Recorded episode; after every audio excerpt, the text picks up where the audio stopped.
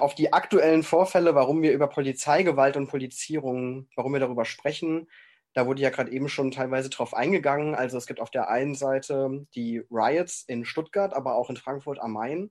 Im Zuge dessen ist auf der einen Seite ähm, eine sehr lautstarke Kritik an diesen Ausschreitungen gab und auch den Ruf nach mehr Polizei.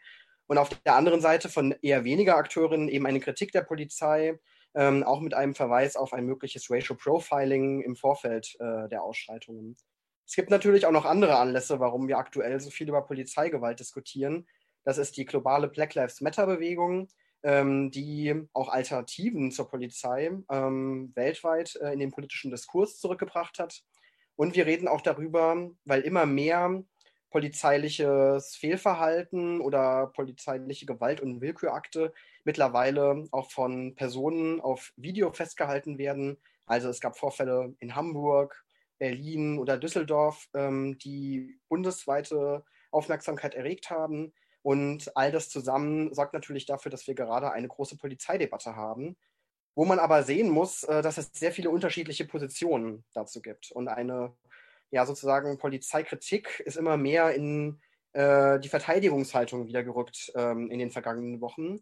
Wobei man sagen muss, nach dem äh, Mord an George Floyd in den USA ähm, hatten es die Black Lives Matter-Bewegung und andere abolitionistische Bewegungen ja zuerst einmal überhaupt geschafft, dass auch in Deutschland sehr kritisch wieder über die Polizei gesprochen wurde.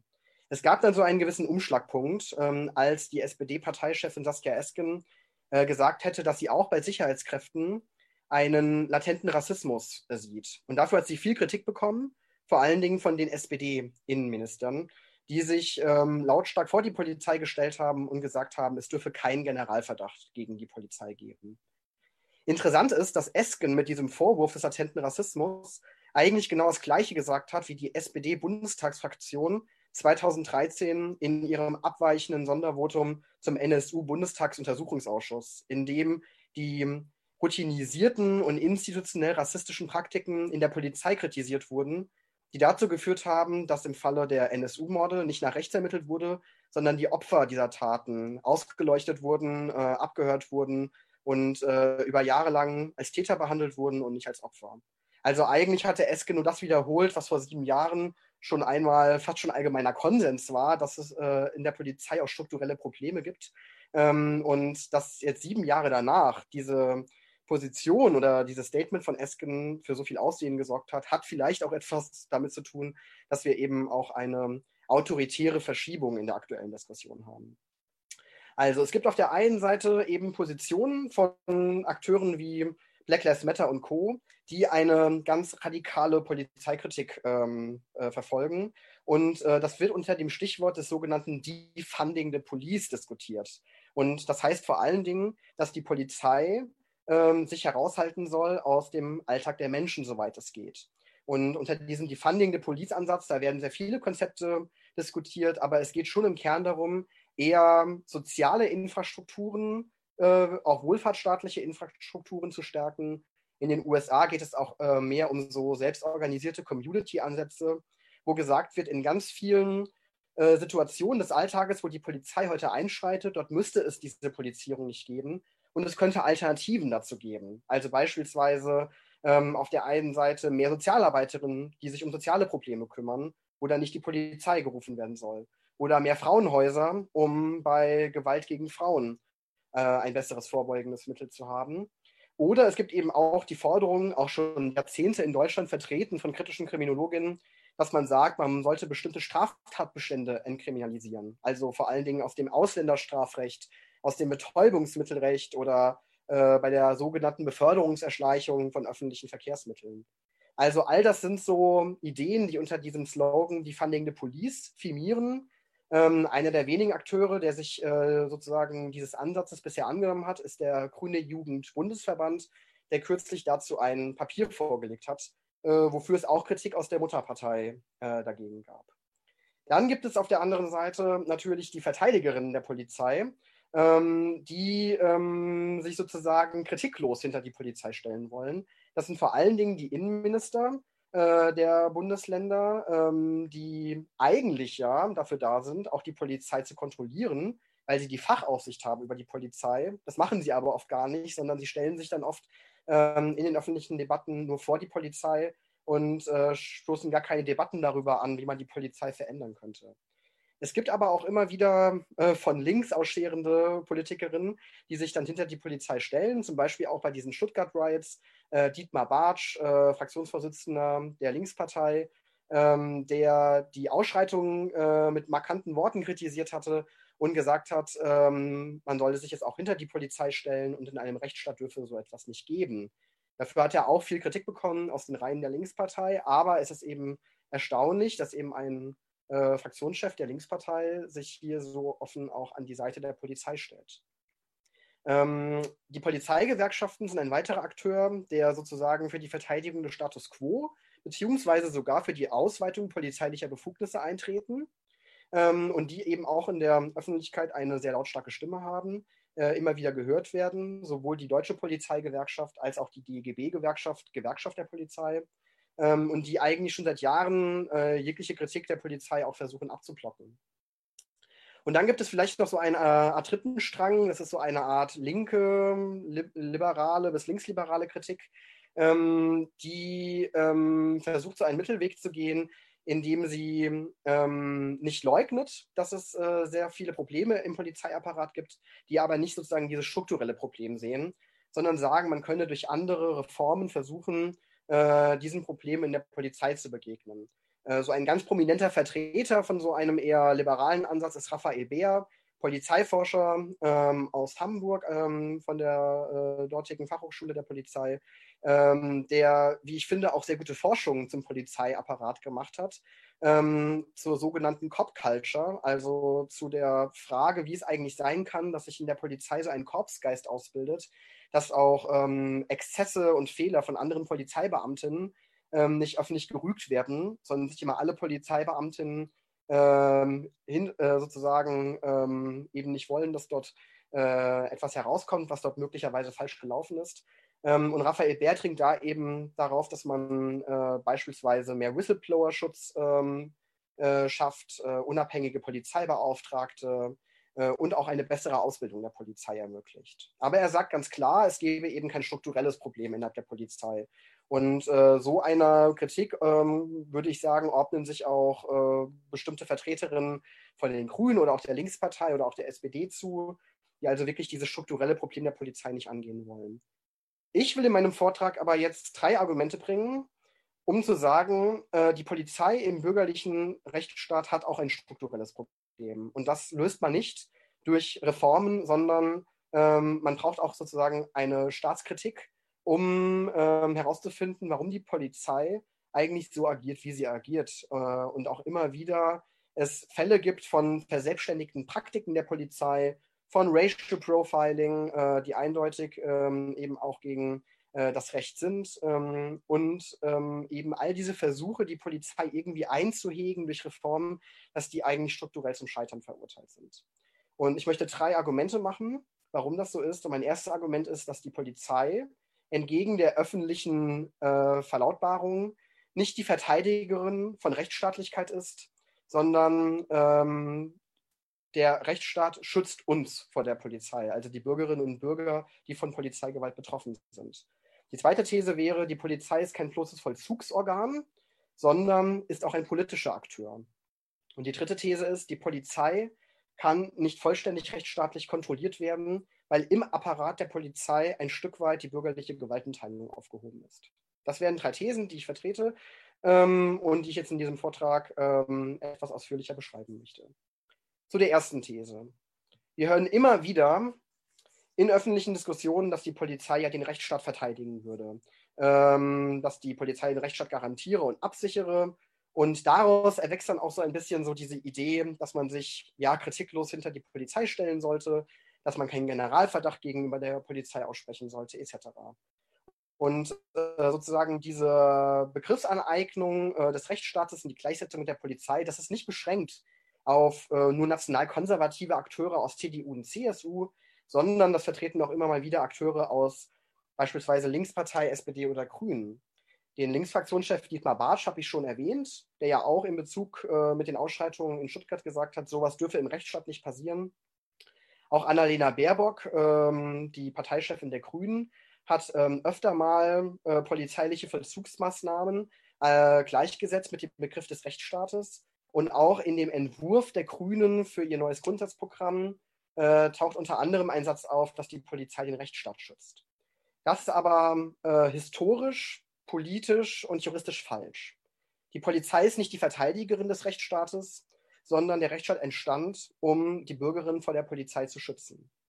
Der Rechtsstaat hatte eine sehr widerspruchsvolle Genese. Auf der einen Seite entstand der Rechtsstaat dahingehend, dass äh, das Bürgertum versuchte, im Übergang zur Moderne äh, durch ähm, ein rechtsstaatliches System ihr Eigentum an Produktionsmitteln abzusichern gegenüber der Arbeiterinnenklasse. Aber auf der anderen Seite schuf der Rechtsstaat mit den Gerichten und Rechtsbeiständen und Rechtsverfahren auch ein engmaschiges System, das auch den Betroffenen von Herrschaftsgewalt die Möglichkeit zusichern sollte, sich gegenüber dem staatlichen Gewaltmonopol zu schützen. Und dieser Schutz, der war eben nicht nur beschränkt auf das Bürgertum, sondern der ist ähm, äh, der ist ausgeweitet worden, sukzessive immer mehr auf ähm, alle Gesellschaftsmitglieder und muss natürlich immer wieder neu erstritten und erkämpft werden. Und genau darum kämpfen ja zum Beispiel auch Bewegungen wie Black Lives Matter, die sagen, auch heute noch äh, gibt es das Problem, dass dieses Rechtsstaatsversprechen nicht eingelöst ist ähm, und eben beispielsweise schwarze Menschen ähm, auf eine ganz andere Art und Weise dem Gewaltmonopol ausgeliefert sind wie weiße Menschen. Und da fordern sie eigentlich nichts anderes ein als gleiche Rechte für alle und eben auch teilweise den rechtsstaatlichen Schutz. Ähm, also der Rechtsstaat entstand eigentlich eben als Schutz des Einzelnen vor dieser verselbstständigten äh, Gewalt der Polizei. Und deswegen ist es falsch zu sagen, die Polizei ist die Verteidigerin des Rechtsstaates, ähm, sondern ähm, das Schutzinstrumentarium des Rechtsstaates soll eben vor der Polizei schützen. Und ähm, all diejenigen, die in den aktuellen öffentlichen Debatten versuchen, Polizei und Rechtsstaatlichkeit gleichzusetzen, die machen eigentlich nichts anderes als einen ordnungspolitischen Umdeutungsversuch, um Polizeipraktiken äh, zu legitimieren.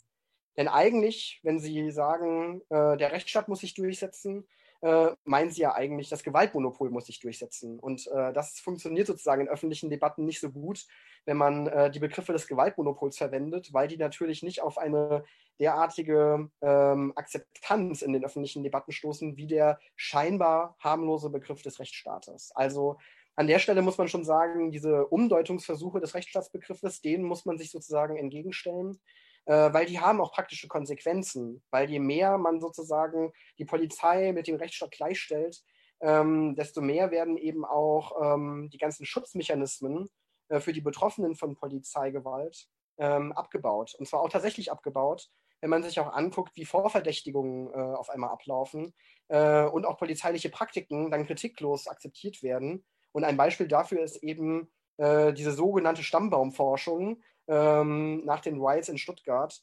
ähm, wo dann, äh, wie Bastian ähm, ja im Vorfeld äh, gerade schon gesagt hatte, dann nicht sozusagen diese Praxis der Polizei kritisiert wird, sondern die Kritikerinnen der Polizeipraxis werden kritisiert. Und äh, wenn das passiert, dann können solche Polizeipraktiken sich natürlich auch bruchlos ohne Kritik durchsetzen. Das wäre also die erste These.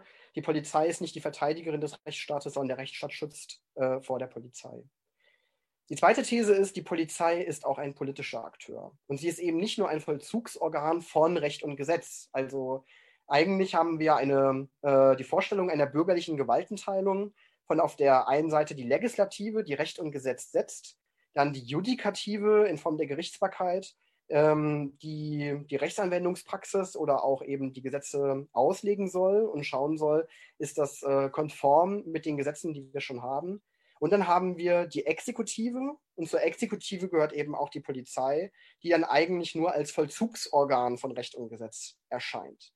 Ich würde sagen, das ist nicht der Fall. Wenn man sich historisch anguckt, wie die Polizei entstanden ist und äh, welche Funktion sie auch heute übernimmt, dann ist sie durchaus auch ein politischer Akteur mit eigenen Interessen und eigenen Strategien, die nicht deckungsgleich sein müssen mit dem Recht und Gesetz, auf dem die Polizei eigentlich basiert.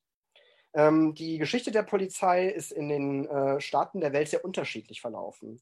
In den USA ist die Polizei unter anderem auch entstanden aus der Sklavenhalterinnengesellschaft, ähm, weil die Polizei dann auch eingesetzt wurde, um geflohene Sklavinnen von den Plantagen äh, wieder einzufangen, einzusperren und den Sklavenhalterinnen zurückzubringen. Und deswegen äh, beziehen sich auch abolitionistische Bewegungen, also die, die zuerst gegen die Sklaverei gekämpft haben und heute gegen die Nachwirkungen der Sklaverei, die es ja bis heute noch in den USA gibt, gegen die kämpfen, die beziehen sich deswegen auch auf so eine radikale Polizeikritik. Und daher kommen dann auch eben diese Ideen des Defunding the Police, weil gesagt wird, es gibt sozusagen historische Kontinuitäten im Polizeiapparat, die nicht ähm, aufgelöst worden sind, die noch bis heute bestehen. Ähm, und beispielsweise nach dem Mord an George Floyd war ja der Stadtrat von Minneapolis einer der ersten, der gesagt hat, wir lösen das Police Department auf und werden zusammen mit den Bürgerinnen der Stadt Minneapolis darüber diskutieren, wie wir eine andere Form von Sicherheit äh, gewährleisten können, ohne dass äh, dies das Police Department, wie es das heute gibt, äh, tun soll. In Europa ist die Entwicklung der Polizei ähm, auf sehr verschiedene Arten äh, verlaufen. Auf der einen Seite gab es ähm, Entwicklungen, vor allem in Großbritannien oder auch in Frankreich, dass die Polizei sehr stark entstanden ist, ähm, um die äh, Streiks der Arbeiterinnenklasse äh, zu bekämpfen. Also die Polizei wurde eingesetzt, eben auch von der kapitalistischen Klasse, um äh, große Ansammlungen aufzulösen. Und das waren, kann man schon fast sagen, die Riots der damaligen Zeit, äh, wenn dann Arbeiterinnen äh, Sabotageaktionen gemacht haben, auch die Innenstädte verwüstet haben, ähm, aber eben zugleich auch gestreikt haben und äh, für mehr Arbeitsrechte auf die Straße gegangen sind. Also diese Protestformen waren da durchaus fließend. Und die Polizei war eben auch ein Akteur, der dafür sorgen sollte, diesen Klassenkampf sozusagen äh, einzugemeinden, zu verhindern und äh, zu unterdrücken. Äh, und deswegen hat ähm, auch Karl Marx in äh, vielen Schriften äh, gesagt, dass das Gewaltmonopol und eben auch die Polizei ein Hemmnis sei für eine soziale Revolution und äh, auch eine Umgestaltung der Produktionsverhältnisse. In Deutschland ist die Polizei zwar auch entstanden aus dieser Idee des Schutzes des Eigentums, aber sie entstand in Deutschland noch aus ähm, einem anderen Gesichtspunkt, ähm, nämlich sie entstand aus dem Begriff der sogenannten Polizei. Polizei meinte, bevor es sozusagen die moderne Polizei gab, ein ganz allumfassendes System der sogenannten staatlichen Fürsorge, wo es darum ging, dass äh, diese ja, im Entstehen erst begriffenen Staaten versucht haben, einen äh, vollständigen Zugriff auf das Leben der Bürger zu bekommen und das zu regulieren. Auf der einen Seite mit Fürsorgetätigkeiten, auf der anderen Seite auch mit Kontrolltätigkeiten.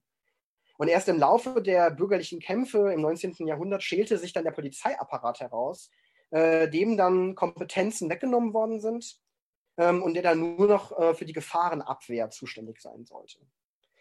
Also in jedem Nationalstaat kann man eine sehr unterschiedliche Geschichte der Polizei verfolgen, aber es gibt sozusagen dann schon auch immer Kontinuitäten, die sich bis heute nachweisen lassen. Als wir jetzt diese großen Debatten hatten über Polizeikritik, ähm, war es schon interessant zu beobachten, dass es durchaus auch ähm, aus dem ja, angeblichen linken Lager äh, viele gab, die äh, die Polizei auch verteidigt haben ähm, und die so ein bisschen tun, ähm, als ob äh, diese neue Polizeikritik, äh, die zurzeit formuliert wird, ähm, dass die eigentlich nichts mit linker Politik zu tun hätte. Äh, zwei Beispiele. Bernd Stegemann, äh, Dramaturg aus Berlin, hat in der Zeit in einem Gastbeitrag ähm, die Behauptung aufgestellt, äh, die neue Polizeikritik sei eine Identitätspolitik und sogar eine Form von gruppenbezogener Menschenfeindlichkeit gegenüber den Polizistinnen.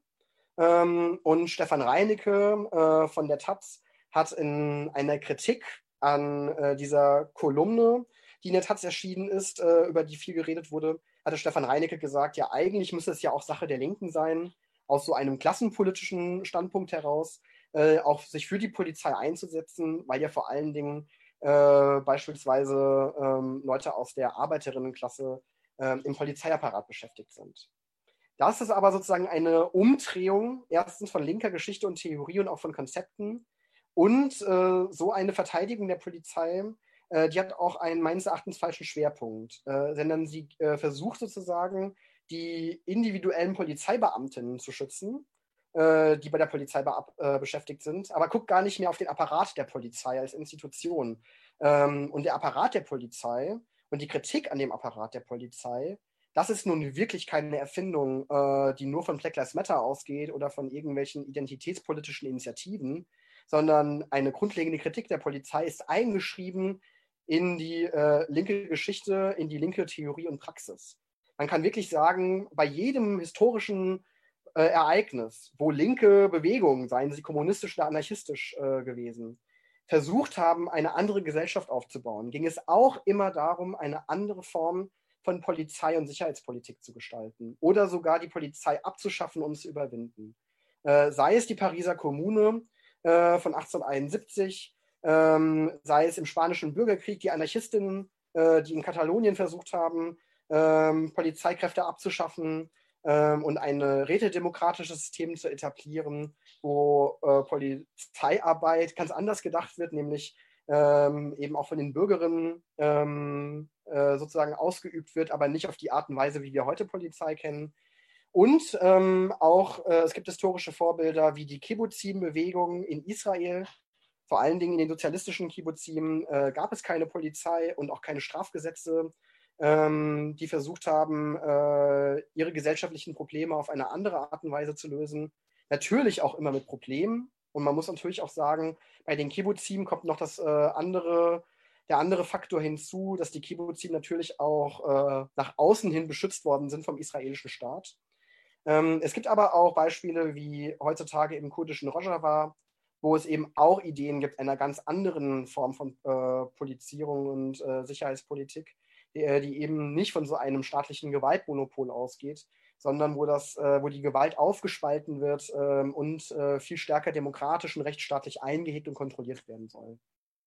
Also all das zeigt erstmal, äh, eine radikale Kritik an der Polizei ist eben auch Teil von linker Geschichte, Theorie und Praxis.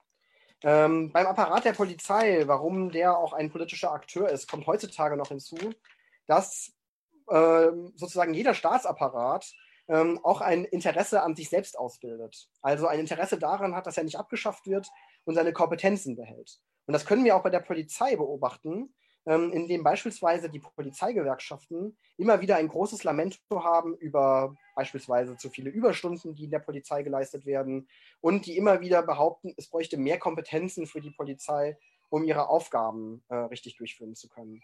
Ähm, das ist natürlich, ähm, da muss man, finde ich, immer auf die Zahlen gucken. Es gibt sehr viele journalistische Berichte, die auch zeigen, dass dieser Überstundendiskurs, der immer geführt wird, so gar nicht stimmt sondern sozusagen angesichts der großen Anzahl von Polizeibeamten, die es in Deutschland gibt, sich das doch schon ein bisschen gleichmäßiger verteilt, als das sozusagen suggeriert wird mit Millionen von Überstunden, die dann immer im Diskurs stehen. Und auf der anderen Seite muss man dann eben sehen, dass es eben dieses Selbstinteresse der Staatsapparate an sich selbst gibt.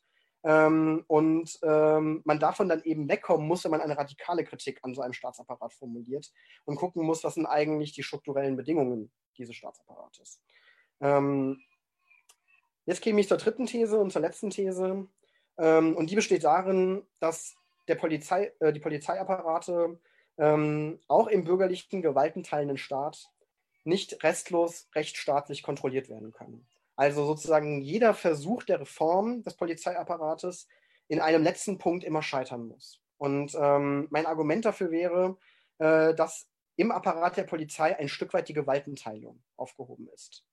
Und ich möchte ähm, mit diesem Punkt an einen Denker anknüpfen, der eine ganz radikale Kritik der Gewalt und auch der Polizei geliefert hat, ähm, und zwar Walter Benjamin, der in seiner Schrift zur Kritik der Gewalt ähm, ein paar ganz interessante Aspekte zur Polizei gesagt hat, ähm, die ich jetzt hier mal kurz äh, vorlesen möchte, um dann eben zu explizieren, was Benjamin damit meint. Benjamin sagt, in einer weit widernatürlicheren Verbindung als in der Todesstrafe, in einer gleichsam gespenstischen Vermischung, sind diese beiden Arten der Gewalt in einer anderen Institution des modernen Staats, der Polizei, gegenwärtig. Diese ist zwar eine Gewalt zu Rechtszwecken mit Verfügungsrechten, aber mit der gleichzeitigen Befugnis, diese in weiten Grenzen selbst zu setzen, mit Verordnungsrecht. Schmachvolle einer solchen Behörde, das nur deshalb von wenigen gefühlt wird, so selten aus.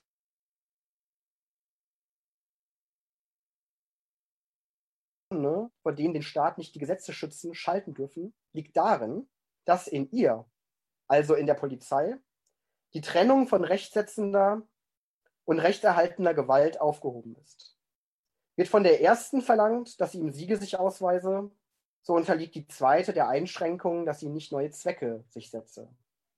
Von beiden Bedingungen ist die Polizeigewalt emanzipiert. Sie ist rechtssetzende und sie ist rechtserhaltende, weil sie sich jeden Zwecken zur Verfügung stellt.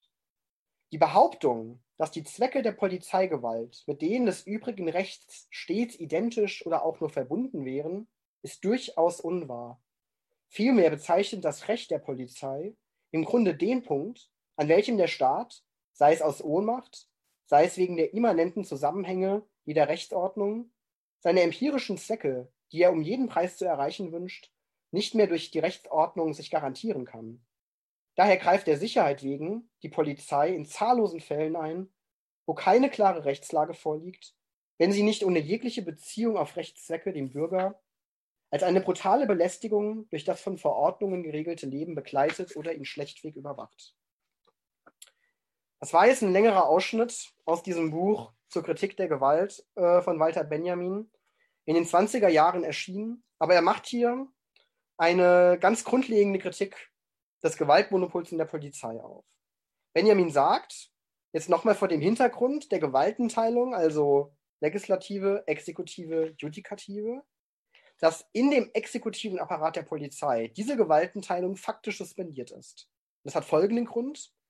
Die Polizei ist selbstverständlich Exekutivorgan. Aber sie hat auch judikative, also rechtsauslegende Kompetenzen, weil sie in zahllosen Einzelfällen ähm, im, in der Alltagspraxis Recht auslegen muss.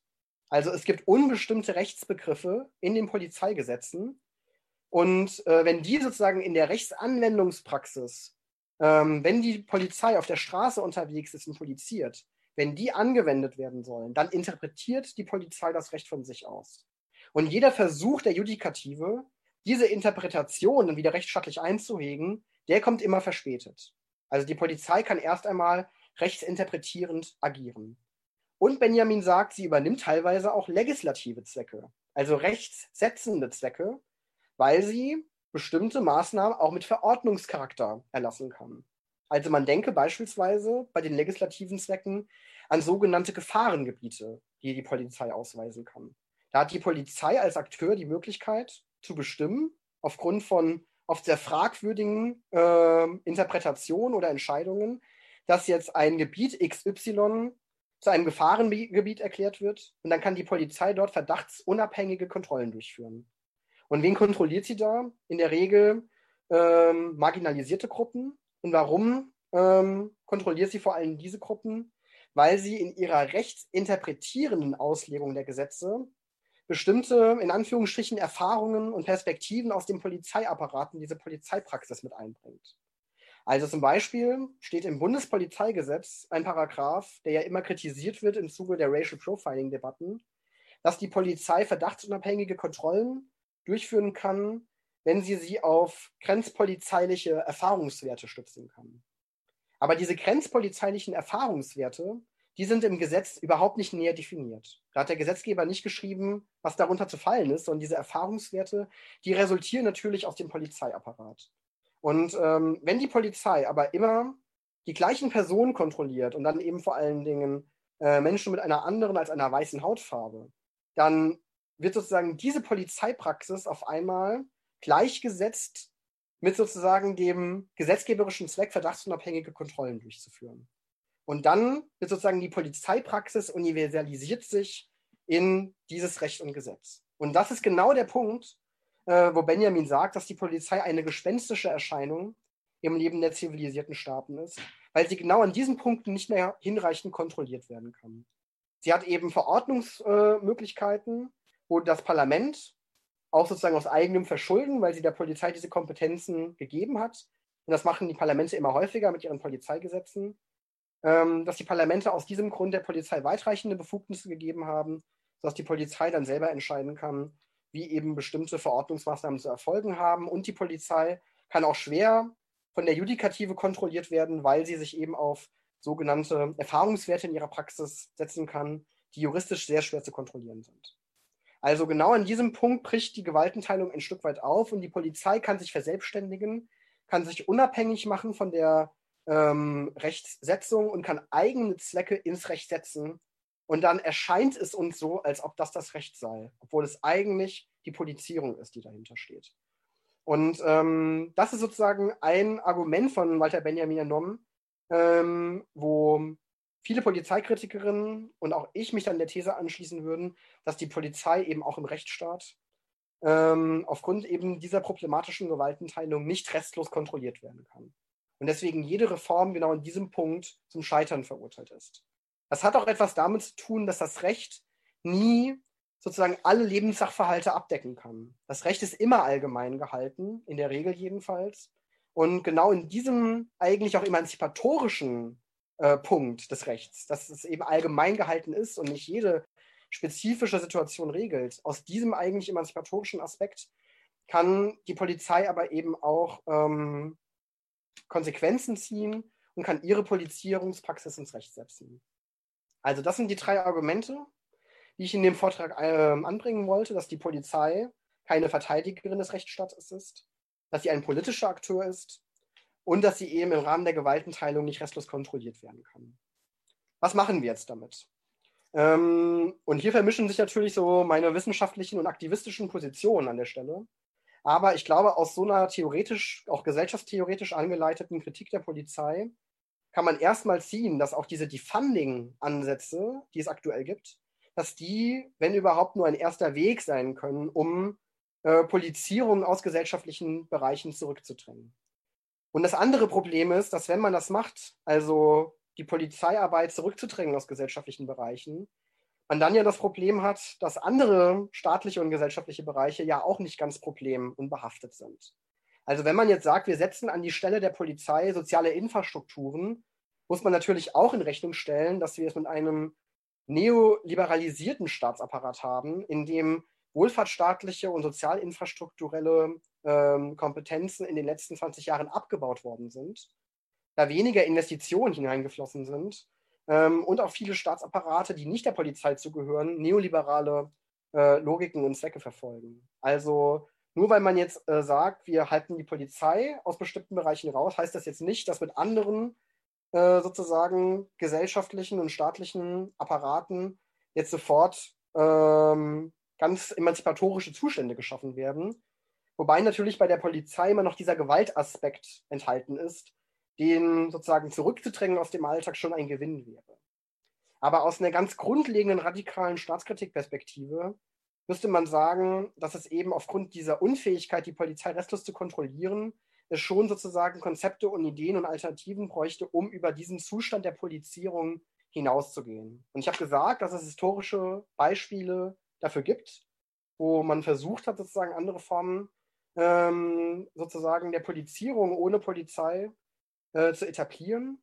Ähm, was mir aber auch wichtig ist, dass äh, Polizeikritik eben nie für sich alleine stehen darf, sondern Polizeikritik eingebettet sein muss in eine grundsätzliche Gesellschaftskritik.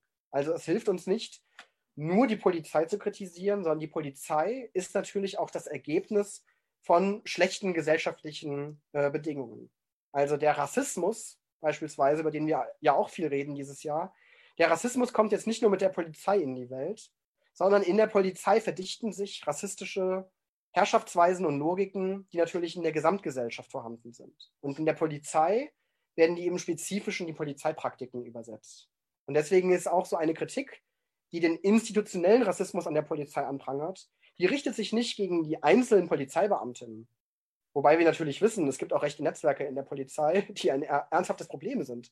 Aber auch ähm, Polizistinnen, die keine rechtsradikale Einstellung haben, die können institutionell rassistische Polizeipraktiken durchführen, weil äh, der Polizeiapparat eben auf diese Art und Weise strukturiert ist, dass er eben den Rassismus der Gesamtgesellschaft spezifisch übersetzt in seine Polizeipraktiken. Also das heißt, wenn wir die Polizei kritisieren, müssen wir eigentlich eine grundlegende Gesellschaftskritik und dann eben auch eine grundlegende Kritik am Rassismus formulieren. Ansonsten kommen wir an diesem Punkt auch nicht weiter. Vielen Dank. Ich habe mich gefreut, hier ein paar dieser Thesen vorstellen zu können und bin jetzt auch gerne bereit, noch in der Diskussion mich den Fragen oder auch kritischen Anmerkungen zu stellen.